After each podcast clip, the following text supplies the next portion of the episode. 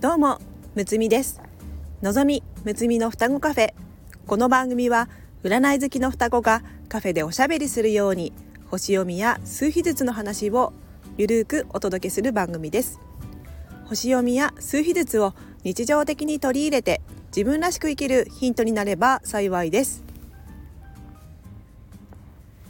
今日は中今を生きるというテーマでお話ししていきます。今私は、えー、車の中で、えー、娘に、えー、おっぱいをあげて収録しています、え娘はもう1歳4ヶ月になりました。もうそろそろおっぱい卒業の時期かなというふうに思ってるんですがいざ、えおっぱいを、えもう、えあげなくなるのかなというふうに思うと、えなんだかこう寂しくて今おっぱいをあげているということがよりこう愛おしく感じています。おっぱいをあげている時間が幸せな時間なんだなというふうに思います。地震の後特にそういう気持ちが強くなりまして今この瞬間生きていられること普通にご飯を食べたりえー、子供と過ごしたりお風呂に入ったりできることが、えー、本当に幸せなことなんだなというふうに思って、えー、普通に過ごしているだけなんですが、えー、この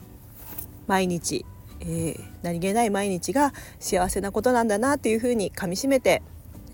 えー、生きている感じがします。今日のえー、トークテーマ「中今」という言葉を知ったのは、えー、矢作直樹先生の、えー、お話からでした、えー、今この瞬間を精一杯生きるということが、えー、大切だということなんですね。例えば人のことを、えー、ああだこうだ言っていたり人間関係に悩んでいる時ってえー、そのことを考えている時点で今にいません、えー、過去のことを振り返って悩んでいるだけで今目の前のこの今の瞬間を生きていないということになります。そして将来、えー、どうなるのだろうかっていう不安を抱えて、え、毎日を過ごし過ごしているのは、え、未来の心配ばかりして今この瞬間をえー、大切に生きていないということになります。えー、今この瞬間に意識を向けるだけで、えー、心が穏やかになって、え今ある幸せを、え感じることができるようになります。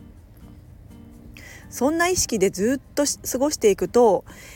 え今が幸せなので、え幸せを積み重ねていって、えー、今現在が積み重ねることで未来が作られるので未来も幸せになっていくということなんですね。この考え方は、私にとってとても、救いになりました。マスターナンバー、33はとても葛藤しやすいです。相手の気持ちにとても敏感なので、相手が不安定な状態だとそれをキャッチして自分も同じように、えー、心が揺さぶられたり、